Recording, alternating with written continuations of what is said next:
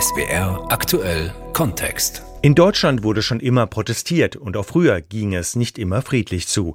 Bei den Protesten gegen den Bau der Startbahn West in Frankfurt brannten Barrikaden gegen Polizisten mit Knüppeln gegen Demonstranten vor.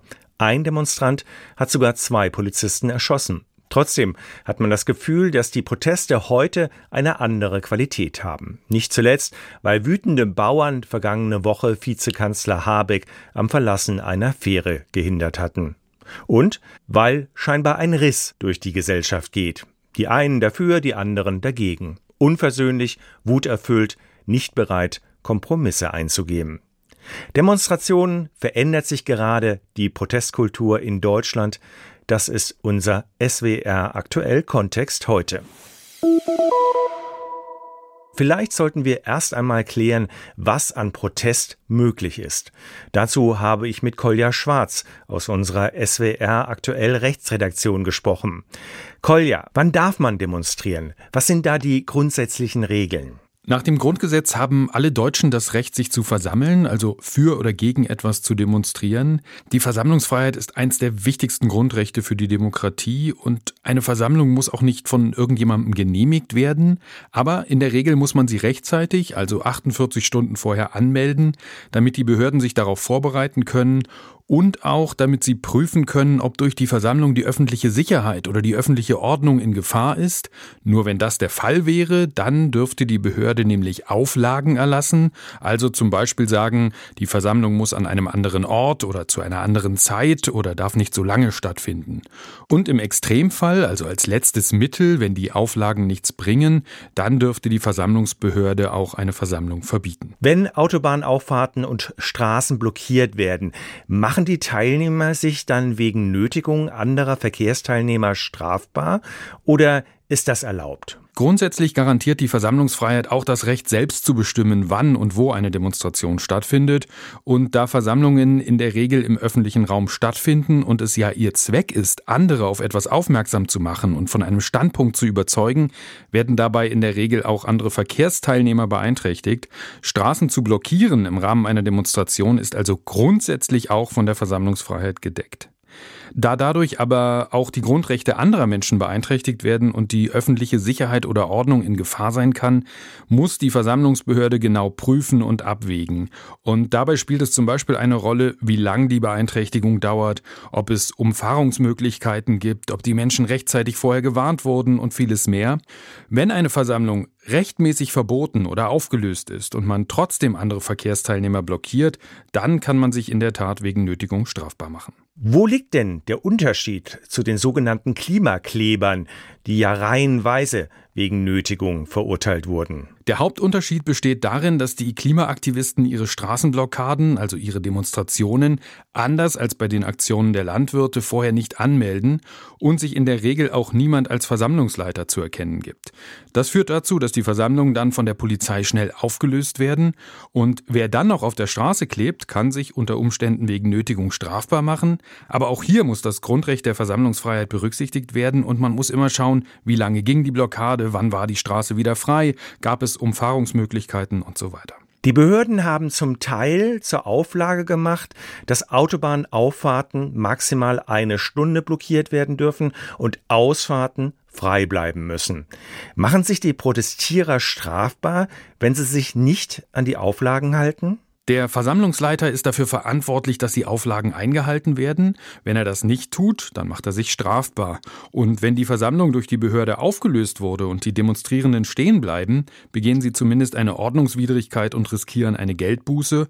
Und möglicherweise begehen sie auch Straftaten, wenn sie den Verkehr dann konkret blockieren oder Widerstand gegen Vollstreckungsbeamte leisten. Zum Teil wurden auf den Plakaten bei den Protesten Aufschriften wie Habeck hängen oder Galgen mit der Ampel oder Politikern gezeigt. Ist das auch strafbar? Das Grundrecht der Meinungsfreiheit erlaubt es, seine Meinung auch auf Demonstrationen, auf Plakaten zum Beispiel zum Ausdruck zu bringen. Und das darf man auch pointiert tun. Natürlich darf man zum Ausdruck bringen, dass man mit der Politik der Ampel nicht einverstanden ist. Die Meinungsfreiheit hat aber da ihre Grenzen, wo Straftaten begangen werden. Wer also eindeutig zu anderen Straftaten, zum Beispiel zum Mord aufruft, Politiker bedroht oder über Gebühr beleidigt, der macht sich auch auf einer Demonstration strafbar. Informationen von Kolja Schwarz. Der Freiheit zu demonstrieren werden also Grenzen gesetzt. Nicht alles, was legitim erscheinen mag, ist erlaubt. Was aber sagen die Bauernproteste aktuell über unsere Gesellschaft aus? Darüber habe ich mit Julia Zilles gesprochen. Sie ist wissenschaftliche Mitarbeiterin am Soziologischen Forschungsinstitut Göttingen. Frau Zilles, man hört jetzt immer, dass sich die Proteste in Deutschland verschärft hätten, dass sie anders ausgetragen würden. Ist das wirklich so? Ja, also man kann sagen, dass die deutsche Gesellschaft sich gerade zunehmend polarisiert, auch anhand dieses Themas der Klimapolitik. Und da gehört eben ähm, ja Agrarpolitik oder die Agrarwirtschaft natürlich auch mit dazu. Und von daher sehen wir ja in den letzten Jahren schon ähm, ja, Proteste in diesem Spektrum quasi oder in diesem Themenbereich. Und eben lange Zeit war es jetzt eher auf der Seite derjenigen, die sich für mehr Klimaschutz und so weiter eingesetzt haben. Und jetzt sieht man eben auch quasi in diesem Polarisierungsbereich eben auch auf der anderen Seite eben auch zunehmend Mobilisierung. Wobei ich jetzt damit nicht sagen möchte, dass alle Bäuerinnen und Bauern sich da so klar zuordnen lassen. Da gibt es ja auch welche, die eben auch als, ja, auch, auch quasi für einen ökologischen Wandel eintreten. Aber ist es wirklich neu? Weil wenn man jetzt in die Geschichte guckt, äh, zum Beispiel Wiel, dieses Kernkraftwerk, da waren ja auch Kämpfe. Die Stadtbahn West, da flogen auch Steine. Ist es wirklich ah, okay. neu in Deutschland? Nein, also Proteste grundsätzlich sind natürlich äh, nicht neu, aber quasi, dass dieses Thema sich gerade so aufschaukelt, das ist gerade eine neue Entwicklung. Aber grundsätzlich kann man sagen, dass Proteste sich immer so ein bisschen wellenförmig in der Gesellschaft bewegen. Und es braucht natürlich immer eine Unzufriedenheit zum Beispiel, dass sich Proteste mobilisieren. Weil es ging ja auch zum Beispiel bei der Geschichte jetzt letzte Woche, als Herr Habeck, der Vizekanzler, nicht anlegen konnte mit seiner Fähre, mhm. hieß es dann auch, das hätte es noch nie gegeben, ein Vizekanzler und so weiter und so fort. Aber ich denke da nur an den Farbbeutel oder die Farbbeutel, die gegen Herrn Fischer flogen. Das war ja auch eigentlich respektlos einem Politiker genau. gegenüber. Absolut, da äh, haben Sie völlig recht. Ähm, ich finde es auch ein bisschen schwierig, immer zu sagen, das muss jetzt etwas ganz Neues sein, weil natürlich sind das alles auch Entwicklungen und ähm, ja, kaum etwas in der Gesellschaft ist völlig neu, sondern knüpft natürlich auch immer an äh, Vergangenes auch an. Was sicherlich letzte Woche bei dieser Fairanlegeraktion ein, ja, wirklich ein besonderes Merkmal war, war ja, dass da eben Robert Habeck nicht in seiner Funktion als Bundeswirtschaftsminister unterwegs war und da zum Beispiel eine Veranstaltung gemacht hat, dass es eine politische Veranstaltung war, sondern dass er eben als Privatperson dort auf der Rückreise seines Urlaubs war und auch als Privatperson da eben bedroht wurde.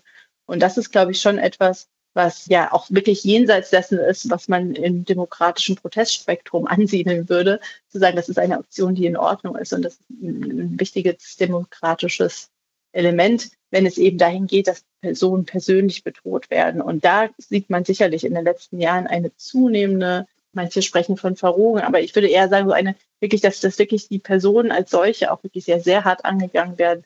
Und das reicht ja wirklich von Beleidigungen und Bedrohungen online im Internet bis hin zu eben ganz ja, konkreten Bedrohungen im täglichen Leben, Angriffen dort auf Wahlkreisbüros und so weiter. Also da hat es sicherlich eine Zuspitzung auf dieser persönlichen Ebene gegeben. Welche Rolle spielen eigentlich die Medien? Weil wir tun ja jetzt auch nichts anderes, als dass wir über diese Bauernproteste hoch und runter informieren mhm. oder berichten. Ich weiß gar nicht, ob es wirklich informieren ist. Heizen wir die Stimmung vielleicht auch an? Also die Medien spielen da sicherlich eine ganz zentrale Rolle, insofern wie quasi ja die politische, das politische Klima, die politische Debatte in der Gesellschaft auch ankommt. Von daher ist es sicherlich so, dass ähm, ja, also Proteste quasi auch darauf zielen, überhaupt Medienaufmerksamkeit zu gewinnen. Und äh, das ist jetzt von Protesten aus sämtlichen Spektren natürlich immer quasi erstmal das Ziel, es überhaupt in die Medien zu schaffen. Und da erzeugen natürlich jetzt Bilder, wie jetzt gerade gestern vor allem mit den Traktoren und so weiter. Das sind natürlich sehr medienwirksame Bilder. Und von daher ist es sehr wichtig, dass dann ähm, aber auch in den Medien eingeordnet wird, eben wie viele Menschen beteiligen sich daran, was sind die Forderungen, welche Gruppen sind dabei? Und so etwas, was quasi dann über die Bilder hinausgeht und das einzuordnen. Und grundsätzlich, wenn man jetzt auf die generelle Stimmung schaut, dann ist es, glaube ich, sehr wichtig, dass man ähm, Plätze schafft für eine ausgewogene Berichterstattung und Debatte und eben weniger stark dieses, ja, zwei sehr konfliktive Meinungen treffen aufeinander, weil das verschärft dann tatsächlich so diese, ja, sehr polarisierende Wirkung. Das Erregungspotenzial ist ja offenbar bei den Bauern sehr groß, weil man ist den Bauern entgegengekommen und dennoch machen mhm. sie weiter. Ist das wirklich nur diese neue Politik, sind es diese zwei Punkte Kfz-Steuer, Dieselsubvention oder ist da die Frustration sehr viel älter, geht die da vielleicht sehr viel tiefer? Ja, also man hatte jetzt den Eindruck, dass das wirklich so der Tropfen war, der das fast zum Überlaufen brachte mit diesen konkreten Sparmaßnahmen, die ja auch sehr plötzlich eigentlich ähm, getroffen werden mussten, dadurch, dass ja ähm, dieses ähm, Urteil fiel, dass der äh, Haushalt nochmal überarbeitet werden musste. Äh, von daher war das, glaube ich, wirklich der mobilisierende Punkt, aber das traf auf eine Stimmung, die eben schon vorher äh, von großer Unzufriedenheit geprägt war. Jetzt ist es natürlich so, dass sich die Proteste gerade aktuell sehr gegen die Ampelregierung richten, aber viele der Themen, die eigentlich da mitverhandelt werden, gehen natürlich viel länger schon zurück und werden jetzt natürlich auch nochmal von der anderen Seite quasi auch herausgefordert, dadurch, dass man zum Beispiel durch die äh, sozial-ökologische Transformation und ähm, die, die, Klimaziele, die gesetzt sind, natürlich da auch in einen Handlungsdruck kommt und einen Veränderungsdruck und das eben zum Beispiel eine Branche wie die Landwirtschaft natürlich äh, auch sehr treffen wird. Aber jetzt ist es doch so in einer Demokratie, in einer Konsensdemokratie, äh, dass man sich aufeinander zubewegen muss. Das hat doch die Regierung jetzt getan, indem sie zumindest bei dem einen Punkt der Dieselsubvention etwas zurückgerudert ist und bei der Kfz-Steuer auf voller Linie zurückgerudert ist. Müsste der, sage ich jetzt mal, der Bauernverband nicht einlenken und sagen, okay, das reicht uns? Warum dieses bis aufs Ganze gehen? Ja, also Sie haben völlig recht. Man könnte sagen, dass diese Proteste extrem erfolgreich waren, weil schon ja quasi mit der Protestaktion vor Weihnachten ja schon das quasi ja die ersten Maßnahmen da zurückgenommen wurden und trotzdem war jetzt diese Protestwoche angekündigt das war, glaube ich, sicherlich dazu nochmal, ja, dass man daran festgehalten hat, um auch diesen generellen weitergehenden Unmut deutlich zu machen. Aber ich finde es jetzt eben auch sehr interessant, wie ähm, diese Woche jetzt weiter verlaufen wird. Heute zum Beispiel sind ja schon deutlich weniger Aktionen im Vergleich zu gestern nur noch zu sehen. Und ja, da wird man, glaube ich, sehen müssen, ob sich jetzt wirklich so eine dauerhafte Mobilisierung aufrechterhalten lässt, weil ich könnte mir auch sehr gut vorstellen, dass viele Personen eben auch sagen, okay, jetzt haben wir ja unsere Ziele auch erreicht. Also das ist immer bei Protestgestehen sehr, sehr spannend, wie sich das entwickelt, aber in der Regel dauert es eben sehr viel länger, bis äh, zentrale Forderungen dann auch erfüllt werden oder eben auch nicht erfüllt werden. Und jetzt diese Proteste waren in einem sehr kurzen Zeitraum eben in dieser Hinsicht sehr erfolgreich, dass sie eben ihre Forderungen eigentlich sehr weitgehend erfüllt bekommen haben. Aber die Regierung will ja jetzt hart bleiben. Und jetzt beobachtet man, dass viele Ministerpräsidenten der SPD, also der Kanzlerpartei, den Bauern den Rücken stärken. Auch das ist doch eigentlich eine seltsame Geschichte. Da ist der Kanzler, der kürzen will, und Frau Schwesig in Schwerin, die sagt, oh ihr armen Bauern, ähm, das ist alles ganz schrecklich. Ja, das ist tatsächlich eine sehr schwierige Situation und ähm, ja, auch ein bisschen man könnte sagen, verfahrene Situation auch ein Stück weit, weil natürlich Politik auf der einen Seite das wirklich sehr, sehr gut erklären muss, warum bestimmte Maßnahmen genauso getroffen werden und abgewogen werden gegen andere. Und natürlich andere, aus einer anderen Perspektive man natürlich eben auch da Forderungen weiterhin stellen kann. Von daher kommt es, glaube ich, jetzt wirklich darauf an, dass vor allem die Regierung eben das gut und deutlich erklärt und eben da vielleicht auch die Medien auch wieder reinkommen, dass dann auch ja weniger vielleicht ähm, skandalorientiert oder, oder ähm, konfliktorientiert zu vermitteln, sondern wirklich zu erklären, an welchen Punkten ist es genau wozu auch nötig. Aber den Anspruch, dass man, dass es gerecht zugehen muss und dass auch verschiedene Interessen von verschiedenen Branchen zum Beispiel oder auch verschiedenen Personengruppen da wirklich gut abgewogen sind, das ist natürlich ein Anspruch, den man sehr berechtigterweise an die Politik stellen kann. Julia Zillis, sie ist Mitarbeiterin am Soziologischen Forschungsinstitut Göttingen. Einen besonderen Spin hatten die Bauernproteste in der vergangenen Woche bekommen. Da hinderten Bauern Wirtschaftsminister Habeck am Verlassen einer Fähre in Schlütziel. Mobilisiert hatten zu dieser Aktion aber auch rechte Gruppen. Da drängt sich die Frage auf, wie sehr wird ein friedlicher Protest radikalisiert und instrumentalisiert. Matthias Quent ist Professor an der Hochschule Magdeburg-Stendal. Einer seiner Schwerpunkte ist die Rechtsextremismusforschung. Im Deutschlandfunk erklärte er, wer da jetzt gerade mobilisiert. Also wenn man sich in den sozialen Netzwerken, insbesondere der extrem rechten, aber auch anderer extremistischer Organisationen, etwa aus dem Querdenkerumfeld, umschaut, dann wäre es einfacher aufzuzählen, wer nicht mobilisiert. Von NPD oder wie sie jetzt heißt, die Heimat über die identitäre Bewegung, alle möglichen Gruppen, Freie Sachsen, natürlich AfD und äh, viele, viele verschwörungsideologische Kanäle mobilisieren. Übrigens nicht erst jetzt seit dem Wochenende, bereits seit Weihnachten wird zu einem Generalstreik aufgerufen und äh, mobilisiert. Es ist also ein äh, breites Bündnis von, von nationalistischen, äh, rechtsextremen, teils antisemitischen und verschwörungsideologischen Akteuren, die versuchen, diesen äh, Protesten des Bauernverbandes ihren Stempel aufzudrücken und diese auch mit zu radikalisieren und in ihre politische Richtung zu drängen. Was wollen die rechten Gruppierungen? Also vor allem ist es ein Kampf um die Bilder und um die Information, äh, um die Hoheit sozusagen, um Information, um Bilder in sozialen Netzwerken. Mein Eindruck ist, dass der Bauernverband den Kampf um die Narrative, um die Deutungshoheit in den sozialen Netzwerken längst verloren hat.